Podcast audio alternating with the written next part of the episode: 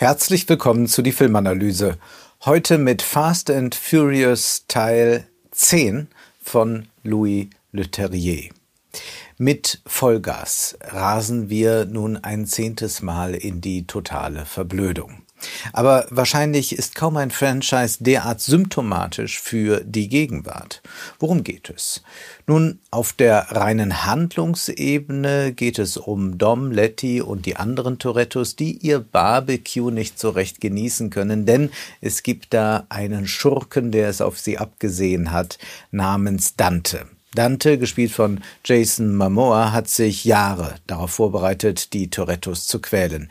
Er möchte sie nicht einfach umbringen, sondern sie leiden sehen, ihnen das Leben zur Hölle machen. Warum? Nun, weil er der Sohn des Drogenbosses Hernan Reis ist, wir erinnern uns nicht, der aus dem fünften Teil, der von den Torettos gedemütigt wurde und nun muss der Sohn natürlich den Vater rächen.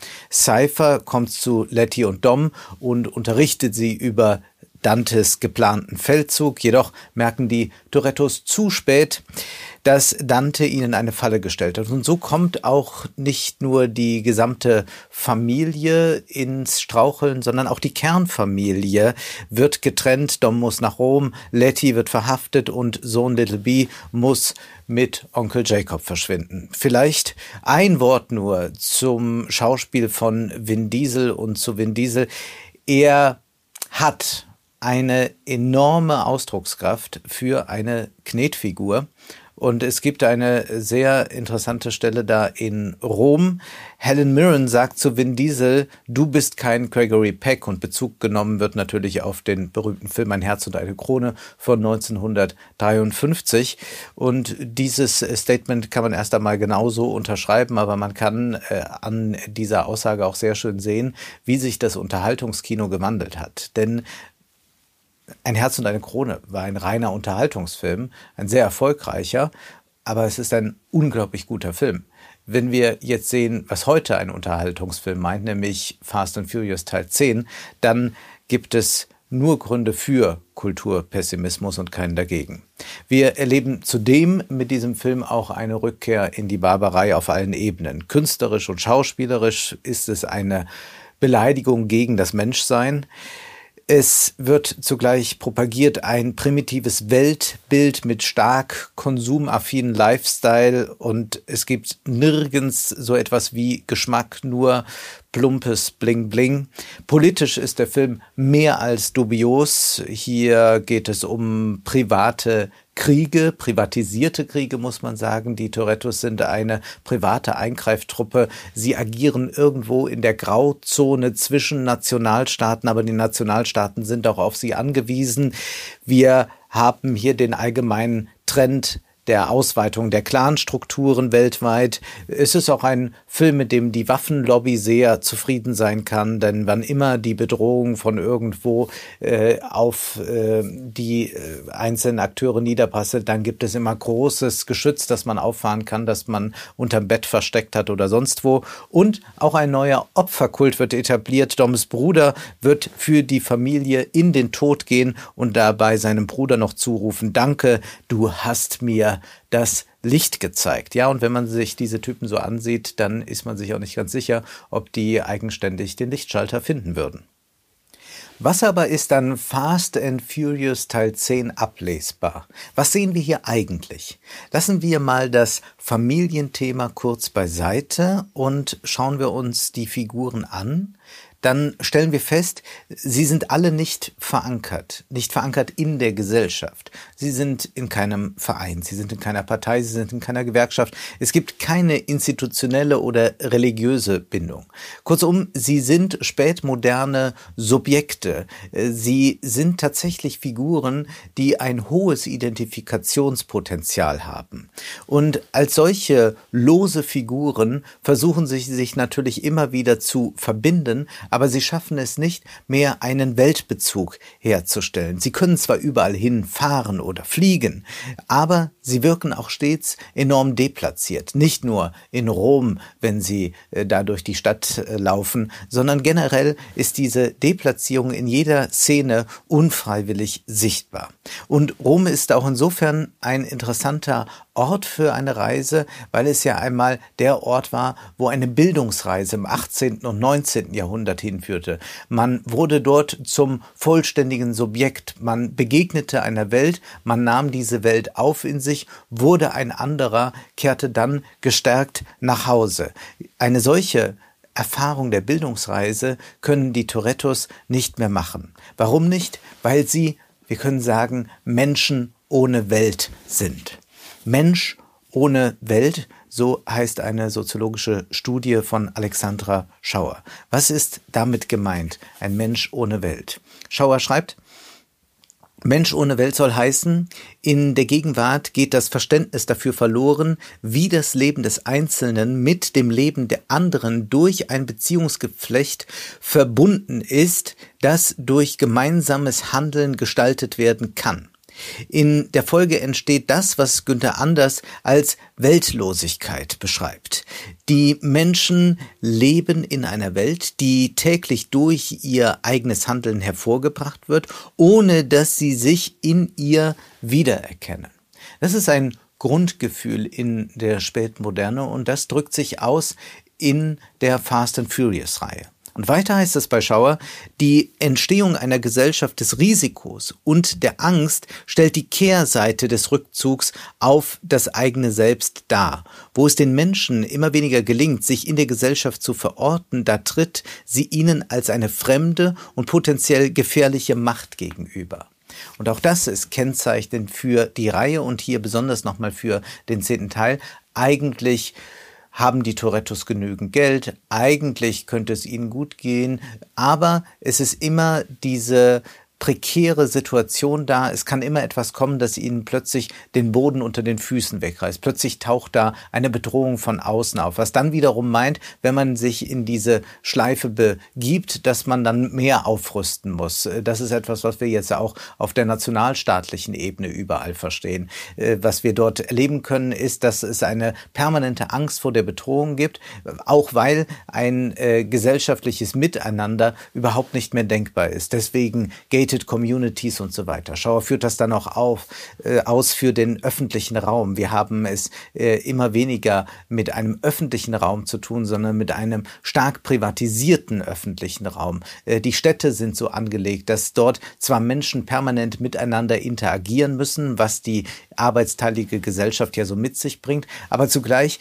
ist es nicht mehr denkbar, dass es wirklich ein Miteinander gibt der einzelnen Akteuren der Gesellschaft, sondern man bleibt sich eigentlich fremd. Man bleibt sehr stark isoliert und das zeigt sich dann auch in einer gewissen Form von Mobilität, nämlich in der Form von Individualmobilität. Und da spielt das Auto selbstverständlich eine ganz, ganz große Rolle. Hier haben wir es nicht mehr mit einer gemeinschaftlichen Fortbewegung zu tun. Es gibt keine Begegnung mehr, sondern man bleibt isoliert in seiner Kapsel und es ist dann irgendwann schwer auszumachen, warum man sich so stark isoliert. Vielleicht hat sich auch draußen alles so sehr verändert, dass man nur noch das Auto als letzten Rückzugsort für sich hat. Das alles drückt sich in Fast and Furious aus. Aber wir sehen nicht nur Menschen ohne Welt, sondern auch wir Zuschauer sind eigentlich Zuschauer ohne Film. Insofern wir nicht in eine Filmwelt hineintreten, sie nicht mehr als eine Ganzheit erfahren. Die Zerstückelung der Gesellschaft zeigt sich nämlich auch im filmischen Flickwerk, das uns geboten wird. Und das kann man an vier Punkten festmachen. Erstens sind da die wahllos miteinander verbundenen Orte. Rom, Los Angeles, Portugal, Brasilien, noch weitere Schauplätze, die wir auch nur erkennen, wenn wir die touristischen Attraktionen präsentiert bekommen. Sonst können wir uns überhaupt nicht verorten, wo sind wir da eigentlich. Zweitens bleiben auch die einzelnen Sequenzen unverbunden. Das ist ein Film mit einer grässlich schlechten Dramaturgie. Da kämpfen in einem Gefängnis zwei Frauen irgendwas aus, da prügeln sich zwei Typen in einem Internetcafé in Brasilien. Gibt es ein Rennen zwischen den beiden Widersachern Dante und Toretto, aber auch hier weiß man nicht wozu. Eigentlich soll es nur ein Spektakel sein. Dann gibt es einen Überfall auf das Haus der Torettos und der Sohn soll entführt werden. Man könnte das ewig fortführen. Es führt nicht zu irgendetwas. Nichts von dem, was wir sehen, ist in irgendeiner Weise zwingend und diese starke Fragmentarisierung zeigt sich auch darin, dass alles kurz und klein geschlagen wird. Die Atomisierung ist hier als Kraftanstrengung zu beobachten. Drittens können wir uns hier den Verlust von Sprache vergegenwärtigen, nämlich Sprache als Möglichkeit, Zusammenhänge und Weltbezug herzustellen, das ist in Fast and Furious Teil 10 nicht mehr zu erleben. Wir hören nur noch dumme One-Liner, irgendwelche Sprüche, vielleicht noch solche Pseudo-Weisheiten, die sich gut auf Insta-Kacheln machen, aber es gibt keine Kommunikation mehr in Form eines richtigen zwischenmenschlichen Austauschs. Die Worte versagen ständig und deswegen muss auch laufend sich geprügelt werden oder muss man dann irgendein Rennen fahren. Und viertens, nicht nur Körper, Möbelstücke, Blechkisten gehen zu Bruch. Die Fragmentarisierung findet sich auch im Schnitt. Und da sind mit sind nicht nur die Action-Szenen gemeint. Am deutlichsten ist der Weltverlust zu erleben, wenn die Kamera zur Strandparty in Brasilien einfliegt. Wir sehen wackelnde Pos ohne die dazugehörigen Frauen, Hände ohne ihren Besitzer die Gläser heben. Wir sehen einzelne Gesten der Ekstase, blitzendes Licht, Palmen, eigentlich bewegte Stockfotos zum Thema Strand, Partynacht, Feierlaune. Wir sehen also zusammengewürfelte Mini-Einstellungen, die kein Ganzes mehr ergeben. Ob es sich tatsächlich um Brasilien handelt, wer weiß das schon. Man erhält nur noch eine Ahnung. Die Verortung und der Weltbezug stellen sich nur noch durch das Aufrufen von Klischees her. Ach ja, das könnte irgendwie sowas sein wie eine Partynacht an einem südlichen Ort. Und das reicht aber als Gefühl, das vermittelt werden soll. So erleben wir es ja auch bei der aktuellen Popmusik. Es werden ja schon lange keine Geschichten mehr erzählt, aber es gibt auch kaum noch zusammenhängende Gedanken oder Überlegungen, die ausgeführt werden, sondern nur noch einzelne Affekte sollen aufblitzen in Form von äh, Liedzeilen, die wie Slogans funktionieren und die aneinandergereiht werden.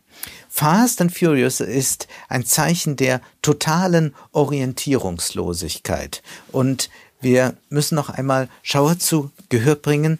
Sie sagt, dass kein Zweifel daran bestehen kann, dass der Bedeutungsverlust gesellschaftlicher Gestaltungsvorstellungen zur Signatur spätmoderner Vergesellschaftung gehört. Immer mehr Menschen leben in einer Gegenwart, in der sie sich nicht wiedererkennen. Und sie schreibt auch, es handelt sich um eine Krise des Individuums, denn das ist der prekäre Status, den sie alle erleben und sie versuchen mit Waffen dagegen anzugehen. Es handelt sich aber auch um eine Krise des Politischen, denn das Politische kommt gar nicht mehr vor. Höchstens macht man mal das eine oder andere im Auftrag des Staates, aber nur wenn es Geld gibt. Und dann geht damit einher auch eine Krise der Kritik. Und das wird besonders deutlich, dass Dom immer mal wieder in diesem Film ein Unbehagen artikuliert. Nämlich sagt er, die Leute können nicht mehr zuhören. Aber er ist nur fähig, diesen einen Satz zu sagen und kann diese Diagnose nicht mit einer Analyse verbinden. Er kann nicht in Zusammenhängen denken. Er ist nicht in der Lage zu beschreiben, was eigentlich das Unbehagen in ihm auslöst. Er kann nur noch so eine Kurzdiagnose bringen. Die Leute hören nicht mehr zu. Aber was ist damit schon gesagt? Eigentlich nichts. Wenn wir diese totale Weltlosigkeit und Orientierungslosigkeit nun vorfinden, dann kann man sich fragen, was bleibt denn eigentlich? Nun, es bleibt die Familie. Familie. Familie. Familie. Familie. Familie. Familie. Familie. Familie. Familie. Familie. Familie. Familie. Familie. Familie. Familie. Familie. Familie. Familie. Familie. Familie. Dom sagt zu Dante, du hast keine Ehre, und ohne Ehre hast du keine Familie, und ohne Familie bist du nichts. Fortwährend hören wir die Rede der Väter an ihre Söhne. Wir machen das alles nur für euch. Enorm wird Druck ausgeübt auf Little B, indem man ihm ständig sagt, das ist alles einmal das, was du erben wirst. Vom familiären Vermächtnis, das Generationen überdauern wird, ist die Rede. Aber vielleicht geht es auch eher um die Erbschaftssteuer, die man sparen kann und um das Urheberrecht. Dom, so meint er, gibt sein Wissen weiter.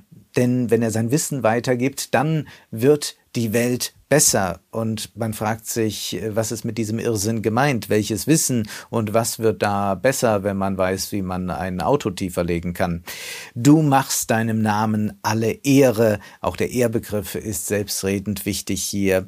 Die Familienideologie erleben wir einmal mehr in diesem Franchise in voller Pracht. Das passt ganz gut, wenn wir darauf blicken, dass äh, Politik, Wirtschaft und Unterhaltungsbranche von einem enormen Nepotismus geprägt sind. Von Hollywood bis, de, bis zum deutschen Fernsehen erleben wir überall Vetternwirtschaft ohnegleichen. Es ist auch ein sehr alberner Biologismus, der sich inzwischen in den Köpfen verbreitet hat, dass man Talent über Gene vererben kann und die Aufmerksamkeit, die jemanden zuteil wird, wird dann legitimiert durch das Geburtsrecht. Damit sind wir in einem besonders obskuren Neofeudalismus angekommen. Im Interesse der Familie handeln die Torettos, denn die Familie ist Familie, Familie, Familie das Allerhöchste. Nun ist es aber so, dass ja auch Dante aus einem Familienanliegen heraus handelt, nämlich der Vater von Dante wurde gedemütigt und nun möchte der Sohn die Ehre der Familie wiederherstellen. Dante handelt im Prinzip also gar nicht anders als Dom und Designen. Diese interessegeleitete Komponente wird aber verdeckt durch die Charakterzeichnung. Dante wird uns als Bösewicht inszeniert, der böse sein will, einfach nur um böse zu sein. Wir kennen das aus Fantasyfilmen, wir kennen das aber auch in aktuellen Diskursen äh, um die ähm, Außenpolitik, äh, da kennen wir das her, dass man auch versucht, immer wieder deutlich zu machen, dass äh, die einfach nur sinistre Absichten haben und dass es äh, nicht so etwas wie ein Interesse auch von der anderen Seite ausgeben kann. An dieser Familienideologie in Fast and Furious Teil 10 ist zweierlei ablesbar. Einmal natürlich der Nepotismus, diese Clanstrukturen, die sich äh, immer weiter durchsetzen, aber wir können auch zweitens sagen, wir sehen hier zwar eine Familie, die ihre Interessen vertritt gegen die Familieninteressen eines anderen. Und damit sind wir jedoch auf der nationalstaatlichen Ebene, wenn man so will. Jeder Nationalstaat verfolgt seine Interessen. Also so könnte man ja auch Dante rezipieren als einen anderen Nationalstaat mit anderen Interessen. Aber hier haben wir dann diese klassische Opposition zwischen sinistren Staatenlenkern und den moralisch guten Staatenlenkern. Und zugleich gibt es noch einen Diskurs um Normalität. Äh, dieser Dante wird ein bisschen flamboyant gezeichnet, sehr, sehr exzentrisch verhält er sich mitunter in einzelnen Szenen, sehr auffällig ist er gekleidet, dem gegenübergestellt wird die Normalität, die versinnbildlicht wird durch das Barbecue, wo also die normalen Leute sind. Und die müssen sich natürlich gegen die Bedrohung des Exzentrischen, des Verrückten zur Wehr setzten. Und so hat man einen sehr äh, schönen Kontrast gezeichnet zwischen wir sind die Normalen, wir sind die Guten und das andere, das sind die Bösen und die Verrückten. Und dabei ist die Familie dann nur der Deckmantel, um den eigenen Egoismus und Individualismus zu bemänteln, so dass wir nur schauen, aber nicht sehen.